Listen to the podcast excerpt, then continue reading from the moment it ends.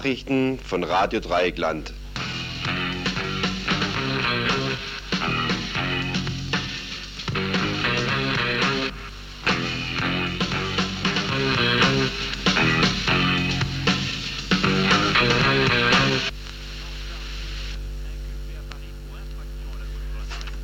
heute am 17.01.1986 RDL Tagesinfo.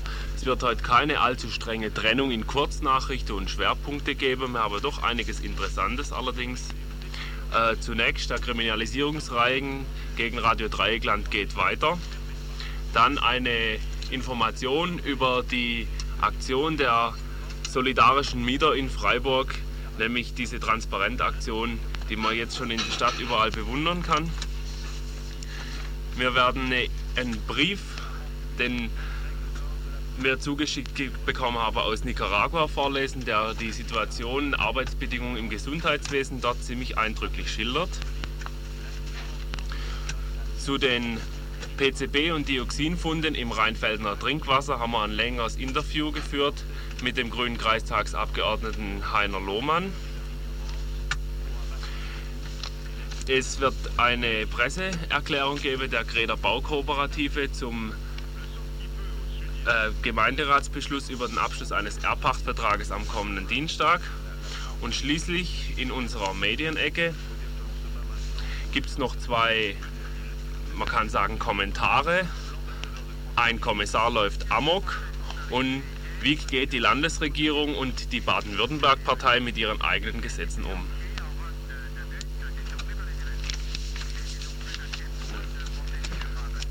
Zunächst die kürzeren Sachen. Der Kriminalisierungsreigen gegen die Freunde und Freundinnen von Radio Dreieckland zieht immer weitere Kreise. Als neuestes Opfer wurde jetzt dem politischen Liedermacher Walter Mossmann die an eine Anklage zugestellt. Und zwar, Walter Mossmann ist wegen seiner öffentlichen Unterstützung von Radio Dreieckland bekannt. Ihm wird die Mittäterschaft beim wiederholten Vergehen gegen das Fernmeldeanlagengesetz vorgeworfen. Also ein erster Kommentar dazu. Es ist nichts Neues, dass Leute beschuldigt werden, Radio Dreieckland zu betreiben. Dass es solche Leute gibt, könnt ihr ja auch hören. Und da Radio Dreieckland offensichtlich nicht tot zu kriegen ist, wird es halt immer wieder weitergehen. Und in einiger Zeit wird die Zahl der dieses Vergehens Beschuldigten halt in die Hunderte und Tausende gehen. So, das ist das erste. Und jetzt haben wir was von über diese Aktion Transparente rauszuhängen, die die Freiburger Wohnungspolitik endlich beeinflussen sollen.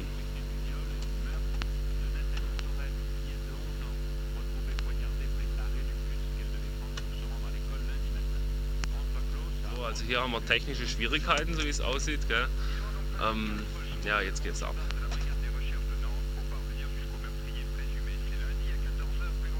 Also wie ihr mitgekriegt habt, läuft ja seit einigen Tagen unsere Transparentaktion. Das heißt, wir haben ja dazu mobilisiert, möglichst viele Transparente rauszuhängen und die Resonanz war bis jetzt eigentlich ziemlich positiv. Das heißt, es haben sich wahnsinnig viele Leute beteiligt. Es hängen inzwischen also nach meinem Überblick rund 50 Transparente raus. Der Rest war bis jetzt noch etwas langsam, wird es wohl aber auch noch auf die Reihe kriegen, seine Transparente rauszuhängen. Und gerade wenn man so im Grün und in der Viere rumfährt, dann sieht man ja, dass einem überall schon die Transparente teilweise ziemlich gut und fantasievoll gemacht entgegenkommen. Und ich möchte halt jetzt nochmal ganz konkret dazu aufrufen, dass auch die Leute, die bis jetzt noch schlafmützenmäßig das nicht auf die Reihe gekriegt haben, auch noch ihre Transparente raushängen, weil es nämlich wichtig ist, dass es möglichst viele machen. Auf der anderen Seite gibt es jetzt halt auch bei einigen Vermietern und Eigentümern halt schon auch Reaktionen darauf, sogar ziemlich hysterische, was ja eigentlich von uns auch beabsichtigt war, dass die nämlich langsam jetzt auch mal aufgerüttelt werden.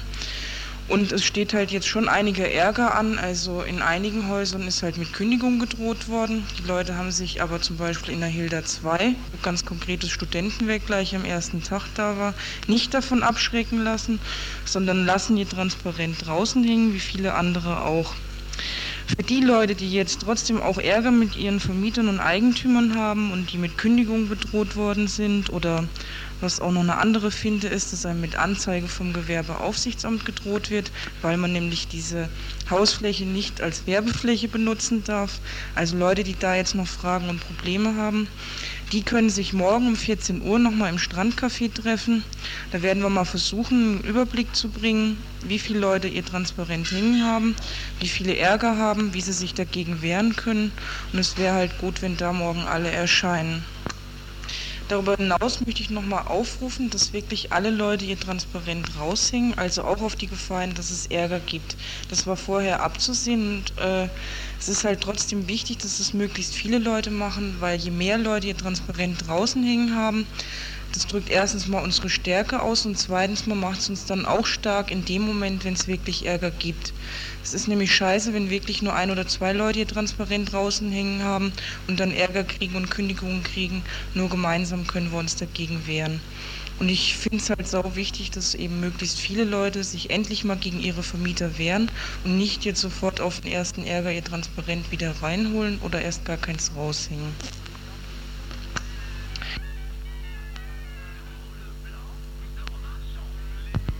Erreichen, dass sich möglichst viele Mieter gegen ihre Vermieter und gegen die Eigentümer wehren und damit endlich mal Einfluss auf die derzeitige Wohnraumpolitik nehmen. Dazu kommt halt, dass wir eure Unterstützung brauchen, ihr, wie ihr sicher mitgekriegt haben, die Lage im Schlossbergring in der Hilderstraße 31 und in der Wildtalstraße 3 langsam erheblich zuspitzt.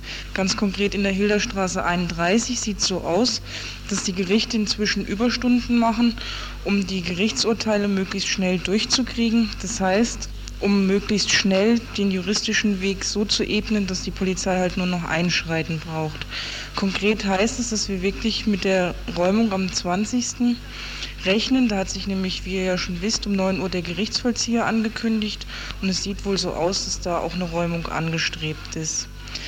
In dem Zusammenhang möchte ich nochmal darauf hinweisen, dass wir halt um 8.30 Uhr hier ein großes Frühstück machen und dass es toll wäre, wenn möglichst viele Leute kommen.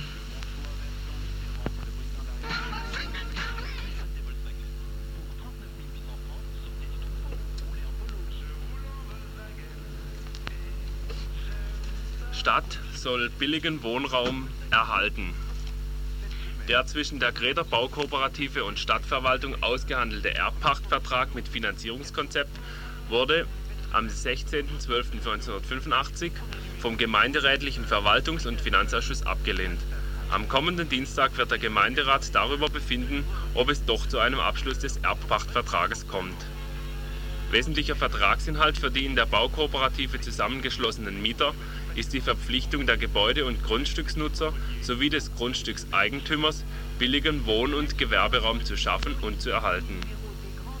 Die für den weiteren Ausbau der Maschinenhalle beantragten Gelder sind öffentliche Mittel, die hierfür in ausreichendem Maße zur Verfügung stehen.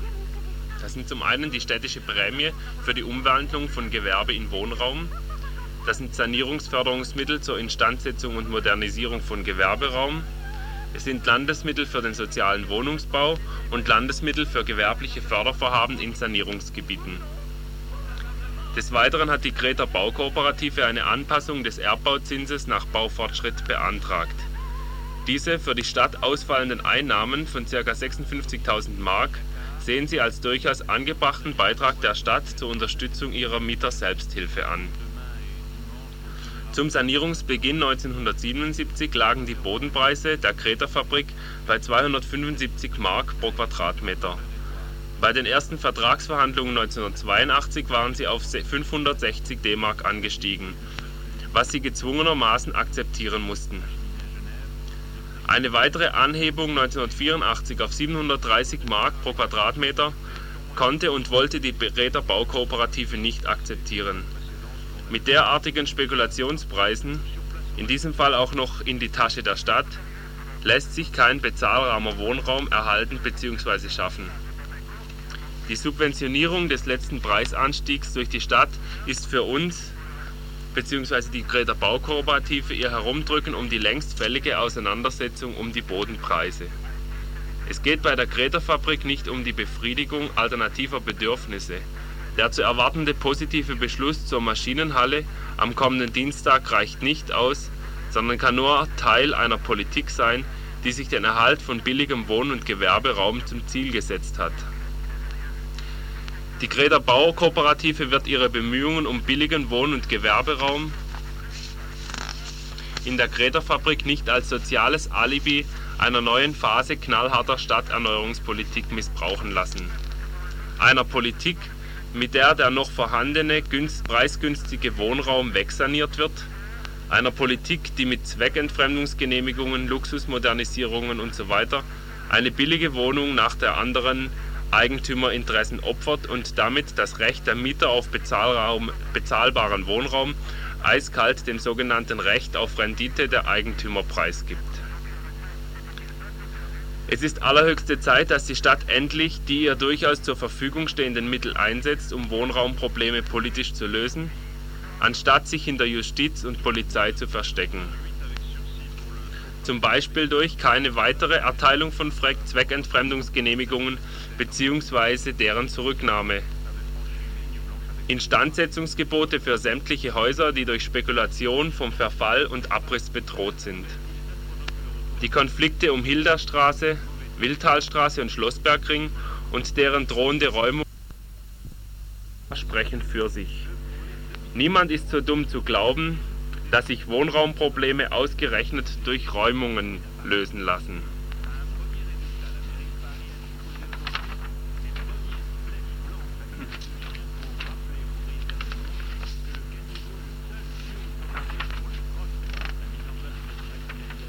Jetzt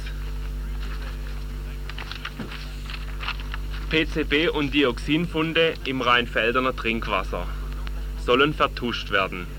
Der grüne Kreistagsabgeordnete Heiner Lohmann droht den Verantwortlichen in der Verwaltung mit Anzeige.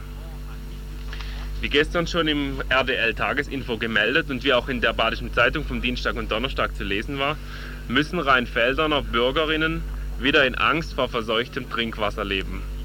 In drei von vier Rheinfelderner Tiefbrunnen wurde Pentachlorphenol (PCB) gefunden, das Schädigungen vor allem von Leber und Nieren hervorrufen kann, sowie das Dioxin OCDD. Nachdem dieser alarmierende Befund öffentlich wurde, beriet am Mittwoch der Lörracher Kreistag nicht wie ursprünglich geplant in nichtöffentlicher Sitzung, sondern öffentlich über die Giftfunde im Trinkwasser. Nach einem Expertengespräch der Verwaltung in Rheinfelden und der Firma Dynamit Nobel am Donnerstag wird seit heute über ein neues Gutachten der Chemischen Landesuntersuchungsanstalt versucht, den neuen Skandal gleich wieder zu vertuschen. Wir befragten den Abgeordneten der Grünen im Lörracher Kreistag, Heiner Lohmann, zunächst zu der akuten gesundheitlichen Gefährdung der Bevölkerung.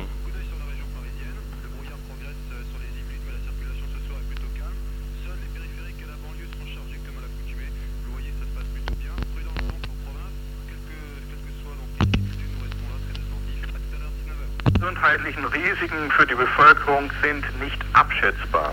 Bei diesen Giften sind sie nicht abschätzbar. Man weiß im Grunde noch nicht, wo fängt die akute Gefährdung an. Äh, äh, aber man muss eines sagen, hier sind auch in zumindest unmittelbarer Umgebung Anreicherungsgifte gefunden worden. Das heißt, solche Gifte, die wir beispielsweise in der Muttermilch wiederfinden diese ganzen Geschichte, Dioxine, Polychloride, Biphenyle, Hexachlorobenzol, äh, das sind Gifte, die finden wir in der Muttermilch wieder. Die finden wir in hohen Konzentrationen äh, in Fischen, im Fleisch, in der, auch in der Kuhmilch. Äh, wieder, das sind jene Gifte, die in kleinen Dosen sozusagen Tag für Tag in die Umwelt gegeben werden durch die Industrie oder in großen Mengen wie äh, durch einen einzigen Betreiber, die Firma Dynamit Nobel, und die dann über die Nahrungsketten, wie man sagt, wieder auf den Tisch des Verbrauchers gelangen und ihn langfristig gefährden. Und hier muss vor allen Dingen das Vorsorgeprinzip greifen. Hier muss greifen der vorsorgeorientierte Umwelt- und Gesundheitsschutz. Man muss also dafür sorgen, dass solche Gifte überhaupt nicht in Nullkonzentration erst recht im Trinkwasser gefunden werden. Also hier lasse ich ehrlich gesagt unterhalb äh, der Nachweisgrenze überhaupt nichts gelten. Allerdings muss man eines sagen, die äh, Höchstkonzentrationen, die zulässigen Höchstkonzentrationen, die in der Trinkwasserrichtlinie der EG stehen, sind bereits außerordentlich minimal. Wenn man sich nach diesen orientiert, kann man sagen, äh, äh dass also sagen wir mal, ein großes Maß an Gesundheitsschutz auf jeden Fall in den akuten Bereich hinein gewährleistet ist. Die Werte, die man gefunden hat, die das Institut Jäger gefunden hat im Trinkwasserbrunnen, belaufen sich aber bereits beim Pentachlorphenol, also diesem Holzschutzmittel der Dynamik Nobel, auf die Hälfte eben dieses Grenzwertes, dieses höchstzulässigen Grenzwertes der EG-Richtlinie. Und das ist bereits bedenklich. Zu der vorgestrigen Kreistagssitzung, die den den Bericht der Landesuntersuchungs, der Chemischen Landesuntersuchungsanstalt und die, möglich sei, und die möglichen Reaktionen für die Bevölkerung. Entschuldigung, jetzt habe ich mich verlesen. Und die möglichen Reaktionen von Heiner Lohmann auf ein für die Bevölkerung gefährliches Vertuschen des Giftskandals berichtete er uns dann im folgenden Gespräch.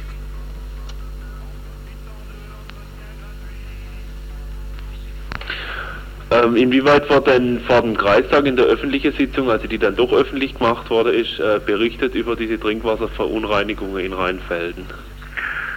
Ja, man hat äh, von Seiten des Wasserwirtschaftsamtes zunächst einmal äh, die Werte, die seit 1980 äh, dort gefunden worden sind, dargestellt äh, und auch, was sehr wichtig ist, bestätigt, dass 20 Meter vom Trinkwassereinzugsgebiet entfernt eine alte Kippe, Müllkippe existiert, direkt auf Kiesgrund, in der in früheren Jahren die Firma Dynamit Nobel ihre dioxinhaltigen Abfälle abgelagert hat.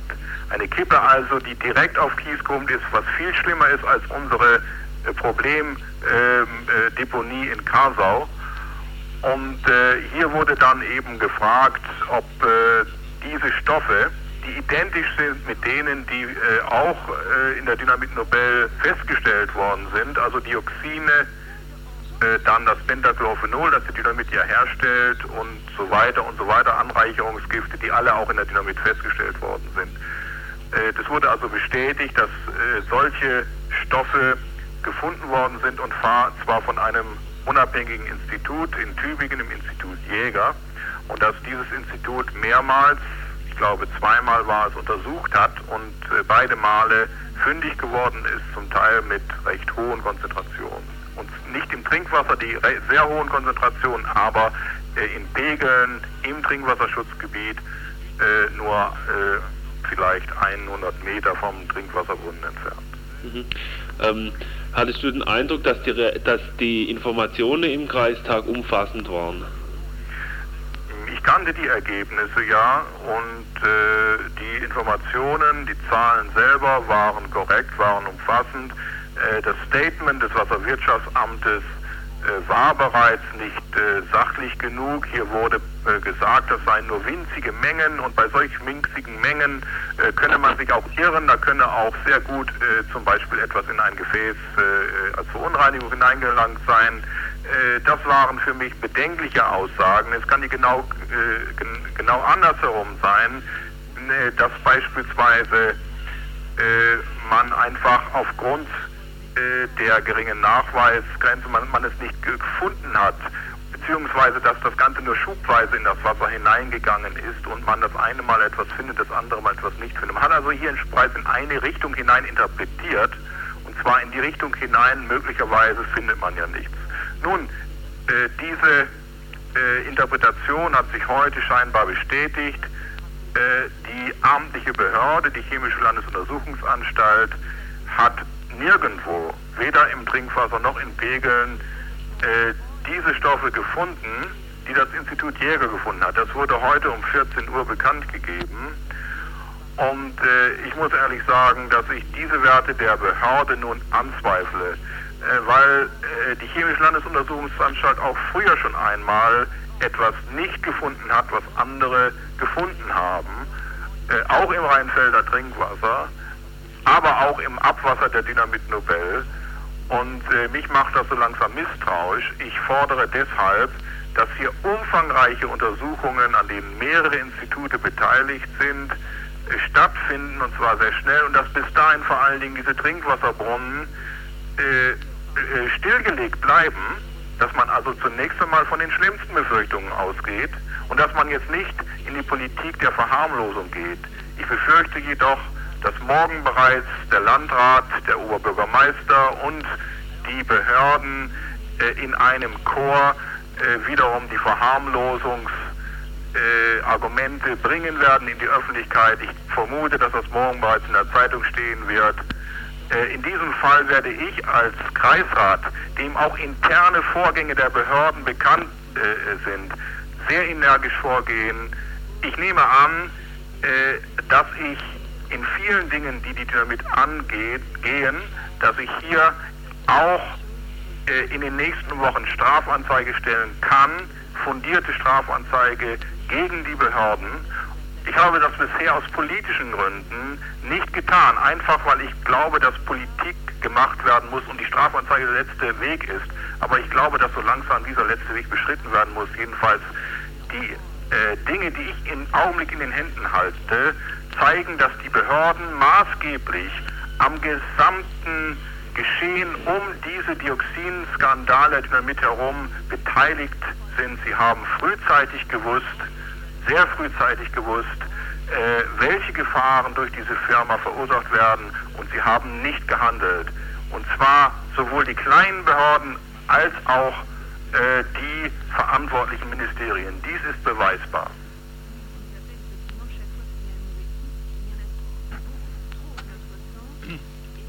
So, bevor wir jetzt dann als nächstes den Brief des Arztes Benoit Marchand, der, aus, der authentisch aus Nicaragua berichtet, äh, vorlesen, äh, spielen wir noch ein bisschen Musik von Tina Turner. Der Kampf gegen die Masern in Molukuku. Heute ist Sonntag.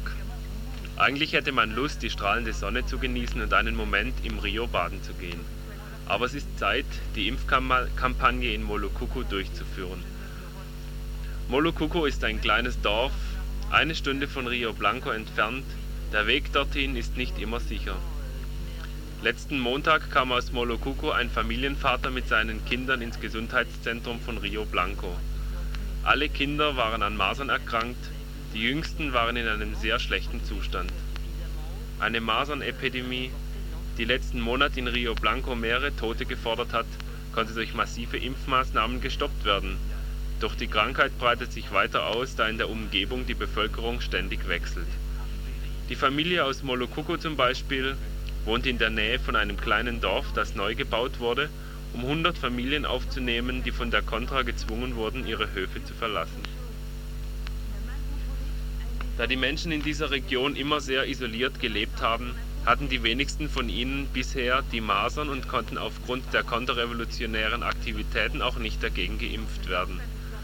Die Lebensbedingungen bewirken, dass die Menschen sehr anfällig gegen Infektionskrankheiten, wie zum Beispiel die Masern sind vor allem Kinder sind in einer solchen Situation in Gefahr, da sie gewöhnlich schlecht ernährt sind und den Bauch voller Parasiten haben.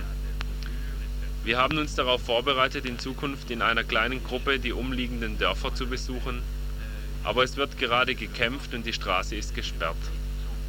Die entsprechenden Ämter und die Armee sind über unser Vorhaben informiert, doch es soll vermieden werden, das Gesundheitspersonal in Gefahr zu bringen. Endlich entschließt sich ein Fahrzeug der Landwirtschaftskooperative die Straße zu befahren und nimmt uns mit. Nach fünf Kilometer hält der Lastwagen an, die Sicherheitslage wird überprüft. Nach zehn Kilometern müssen wir umdrehen, weil die Sicherheitsvorkehrungen nicht ausreichen. In den nächsten Tagen können die Kontras mit Hilfe von Spezialtruppen und zwei Hubschraubern aus dem Gebiet zurückgedrängt werden. Heute teilt uns die Sicherheitskommission des Innenministeriums mit, dass die Strecke wieder frei ist. Geschwind laden wir die Kanister mit dem Impfstoff auf den Krankenwagen, stellen einen Trupp aus Freiwilligen zusammen und fahren los. Es nützt einem nicht viel zu wissen, dass keine Gefahr besteht und der Weg frei ist. Es ist trotzdem ganz schön beeindruckend, diese Zone das erste Mal zu durchqueren. Die Straße wurde von der Regierung gebaut mit dem Ziel, die Gegend zu erschließen und ist inzwischen Zeuge brutaler Angriffe durch die konterrevolutionären Söldner.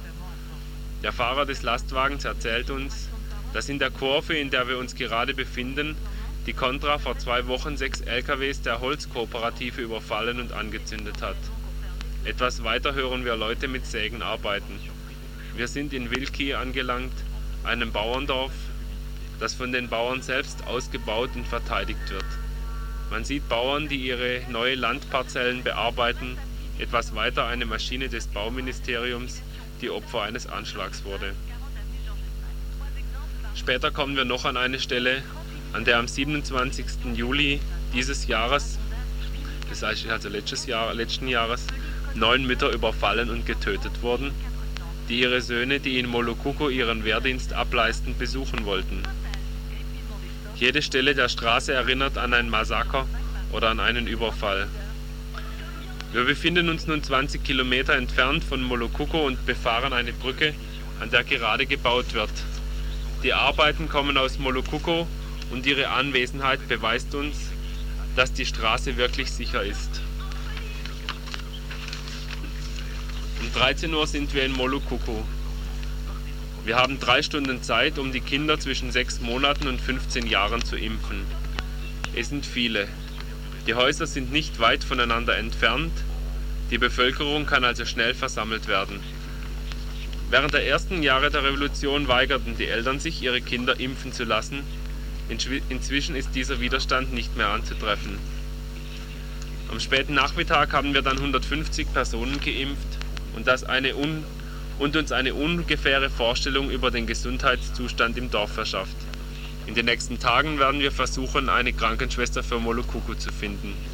Wir werden auch anderes Sanitätspersonal hierher schicken, die den Familien helfen sollen, mit den vorhandenen Mitteln die Trink- und Abwasserversorgung zu sichern. Es ist wichtig, auf Nöte und Probleme der Bevölkerung einzugehen, da die Leute sich an ein neues Leben unter momentan recht schwierigen Bedingungen gewöhnen müssen. Ohne Zwischenfälle kehren wir nach Rio Blanco zurück, zufrieden, dass wir trotz allem rechtzeitig in Molokuko angekommen sind.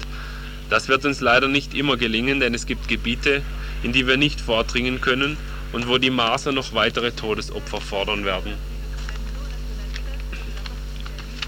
Seit Ende August arbeite ich im Gesundheitszentrum vom Rio Blanco. Diese Stadt befindet sich in einer Konfliktzone im Zentrum Nicaraguas 140 Kilometer von, Matagalpa entfernt. Rio Blanco liegt als letzter Ort an der Straße, die zur Atlantikküste führt. Es hat ca. 6000 Einwohner. Die Stadt lebt in erster Linie vom Handel, in ihrem Vorland wird Vieh gezüchtet. Die reichen Viehzüchter und Grundbesitzer Los Ganaderos tragen große Hüte und glänzende Lederstiefel und durchqueren die Stadt zu Pferde. Rio Blanco erinnert an ein an einen ein bisschen an den Wilden Westen. Die Stadt hat den Ruf, ein wenig kontra zu sein. Vor 1979 wurden hier die Gesetze von etwa 40 somosistischen Soldaten gemacht. Sie ließen damals Leute aus der Bevölkerung für sich arbeiten, weshalb auch jetzt noch enge Kontakte zwischen der Contra und Teilen der Bevölkerung bestehen. Es gibt Familien, wo die Mutter und die Kinder zu Hause sind, der Vater für die Contra arbeitet und der Sohn beim Militär ist um gegen die Contra zu kämpfen. Die Regierung hat einige Schwierigkeiten, sich in diesem Ort durchzusetzen und sinnvolle politische Arbeit zu leisten. Aber es scheint so, als hätte sich die Lage in den letzten zwei Jahren trotzdem entwickelt, denn der Rückhalt der Contras in der Bevölkerung hat abgenommen. Das Gesundheitszentrum ist die größte soziale Errungenschaft des Ortes. Dort, wo es bisher so gut wie keine medizinische Versorgung gab, arbeitet nun ein 25-köpfiges Team, drei Ärzte, acht Krankenschwestern und so weiter. Das Gesundheitszentrum ist für ca. 40.000 Personen zuständig. Das Zentrum ist nagelneu und wurde mit Hilfe der internationalen Solidarität finanziert. Vier andere Gesundheitsposten mussten wegen Angriffen der Contras geschlossen werden. Die Bevölkerung muss nun, eine, muss nun weite Strecken zurücklegen, um sich im Zentrum behandeln zu lassen. Aus Sicherheitsgründen ist es bisher leider nicht möglich, die Leute direkt in den anliegenden Gemeinden zu behandeln. Denn wenn ein Arzt oder eine Krankenschwester Rio Blanco zu einem bestimmten Zeitpunkt verlassen würden, um in einem Nachbarort zu arbeiten, würden sie nicht nur von den Patienten erwartet werden, sondern auch von der Contra. Im Gesundheitszentrum herrscht großer Andrang. Jeder Arzt behandelt im Durchschnitt 80 Patienten am Tag. In den letzten Wochen kamen noch mehr Patienten, da sich nicht mehr so viele Kontras im Gebiet befinden und die Leute weniger Angst haben, die Reise aus den Bergen in die Stadt anzutreten. Die schwerwiegendsten Auswirkungen des Kriegszustands bestehen darin, dass es nicht einfach ist, die geplanten Programme zur Präventivbehandlung durchzuführen und die Medikamente und das Personal aus den Städten in die abgelegenen Gebiete zu schleusen. Eine enge Zusammenarbeit mit den einzelnen Institutionen Innenministerium, Erziehungs- und Bildungsministerium, Armee ermöglicht in, den, in der Regel zumindest in den dringendsten Fällen zu helfen. Es werden vor allem diejenigen Familien unterstützt, die von den Kontras vertrieben wurden und danach in neu entstandenen Dörfer angesiedelt wurden. Die letzten zwei Monate waren also hauptsächlich durch eine sehr starke Massenepidemie geprägt, die zuerst in der Stadt ausbrach und sich in der ganzen Zone verbreitete, wobei es so gut wie unmöglich war, auch außerhalb von Rio Blanco zu impfen. Nach der Bewältigung der Epidemie wurden dann noch mehrere Wochenende damit verbracht, Müll und Ungeziefer zu beseitigen, Häuser zu desinfizieren und die Bevölkerung zu informieren. Dazu kamen noch mehrere Fälle von Tollwut, also wurde eine Impfkampagne für Hunde gestartet. Ihr seht also, keine Zeit für, Lange keine Zeit für Langeweile. Ansonsten geht das Leben weiter, es werden Feste gefeiert und im Ort herrscht gute Laune. Man könnte fast meinen, es gäbe nicht gar so viele Probleme. Trotzdem gibt es genug davon. Soweit also dieser Brief von diesem französischen Arzt aus Nicaragua. Um diesen Brief aus Nicaragua noch in einen etwas allgemeineren Rahmen zu stellen, noch kurz eine Meldung, die am Mittwoch in der Taz erschien. Die sandinistische Regierung hat am Wochenende neue Maßnahmen zur Enteignung von Landbesitz beschlossen, durch die die kurz nach dem Sturz Somosas im Jahre 1979 verkündete Landreform erweitert wird. Die Regierung will durch die Änderung des Reformgesetzes die Landvergabe an Tausende von, von Bauern erleichtern, die zum größten Teil durch den Krieg in Nicaragua vertrieben wurden und Land fordern. Dem am Montag in Managua veröffentlichten Dekret zufolge können alle Ländereien, die brach liegen, verwahrlost sind oder mangelhaft bewirtschaftet werden, sowie Landbesitz, der verpachtet oder zu Zwecken jedweder Form von Ausbeutung der Landbevölkerung dient, künftig enteignet werden. Ferner wurde bestimmt, dass Ländereien, die zwischen Eheleuten und diesen ihrer noch von ihnen abhängigen Kindern oder Geschwistern aufgeteilt wurden, als ein einziger Besitz betrachtet werden. Enteignet werden können auch Ländereien, wo Boden, Wasser und sonstige Naturvorkommen nicht angemessen ausgenutzt werden. Soweit also die Berichte aus Nicaragua, die zeigen, dass der, dass der Kampf um die Verbesserung der Lebensverhältnisse der Bevölkerung notwendig ist und auch weitergeführt wird von der sandinistischen Regierung und den vielen solidarischen Helfern, wie jetzt zum Beispiel diesem Arzt, von dem wir diesen Brief halten, hatten.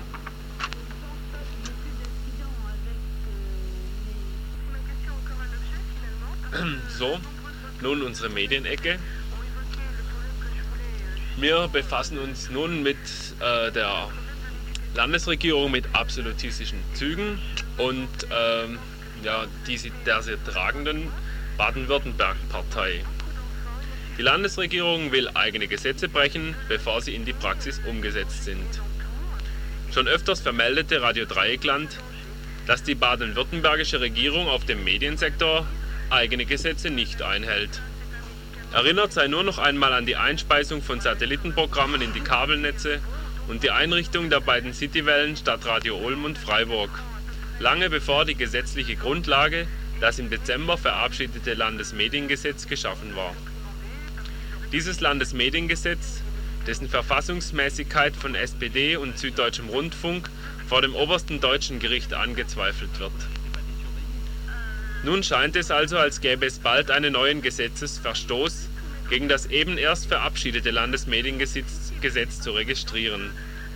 Das Stadtradio Freiburg mit der Begründung installiert, es stünde wegen der Subventionierung durch Rundfunkgebühren und der kostenlosen Übernahme des Südwestfunkprogramms unter öffentlich-rechtlichem Dach, soll ab 1. Februar eine private Lokalfrequenz erhalten, nämlich just die Frequenz, auf der seit fast zwei Monaten Radio Dreieckland sendet, 100,7 MHz UKW. Es sei erinnert, schon vor eineinhalb Jahren hatte das Stadtradio sein Treiben auf der Frequenz begonnen, die als Welle von Radio Dreieckland wohl bekannt war. Das ab sofort gültige Landesmediengesetz beschränkt die öffentlich-rechtlichen Anstalten in ihrer Sendetätigkeit, was Lokalrundfunk betrifft, auf den Stand vom 31. 31. Dezember 1984. Der Süddeutsche Rundfunk klagt mit vorläufigem Erfolg gegen diese Bestimmung. Doch was nun? Steht das Stadtradio unter einem öffentlich-rechtlichen Dach?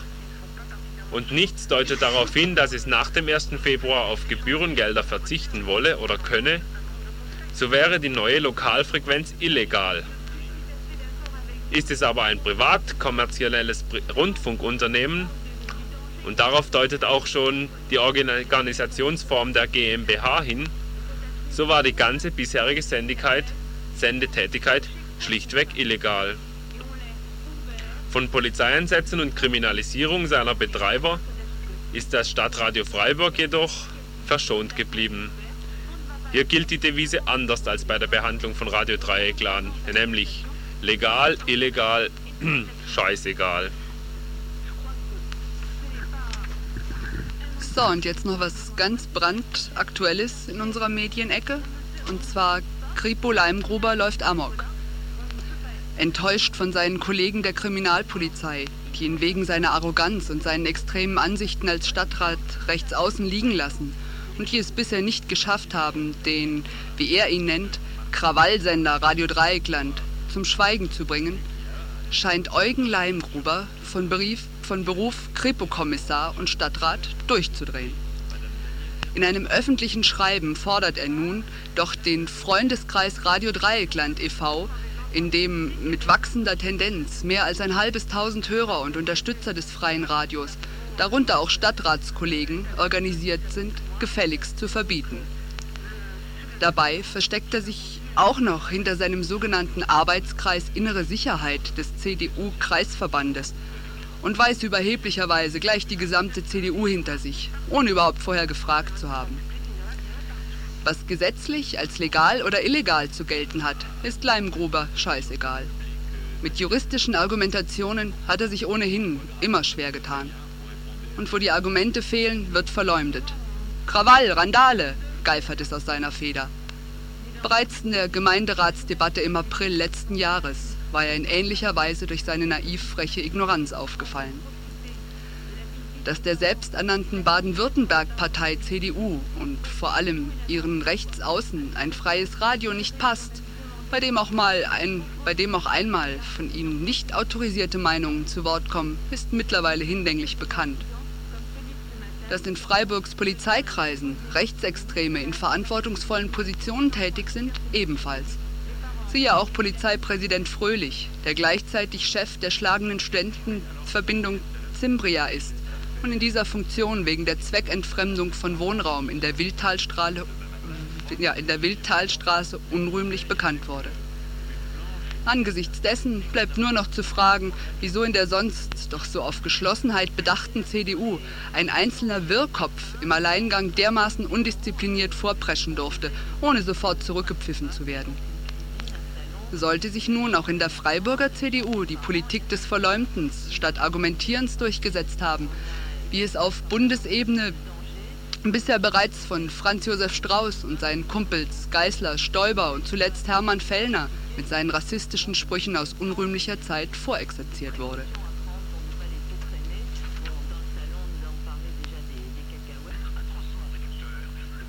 So, das war das RDL Tagesinfo von heute. Nochmal hinweisen möchte ich auf die beiden Termine, die schon anfangs angesprochen wurden. Und zwar morgen am, am Samstag findet um 14 Uhr im Gräder Café ein Treffen statt von all den, denjenigen, die Transparente rausgehängt haben für die Mietersolidarität und schon irgendwelche Schwierigkeiten mit ihren Vermietern, Eigentümern oder anderen Leuten gehabt haben und eben wissen möchten, wie sie weitermachen sollen, was man dagegen tun kann. Und am Montagmorgen um halb acht findet in der Hilderstraße 31 ein Frühstück statt. Um äh, den Gerichtsvollzieher, wenn er kommt, eben zu erwarten. Der hat sich um 9 Uhr am Montagmorgen zur Räumung von der Hilderstraße 31 angekündigt. Ähm, jetzt, was hört ihr heute Abend noch in Radio Dreieckland? Jetzt geht es gleich weiter mit politischen Liedern und zwar aus Griechenland. Aus der Türkei höre ich gerade, aha. Also anders als im Programm ausgezeichnet. Um 19.30 Uhr gibt es eine Sendung vom Mittelamerika-Komitee.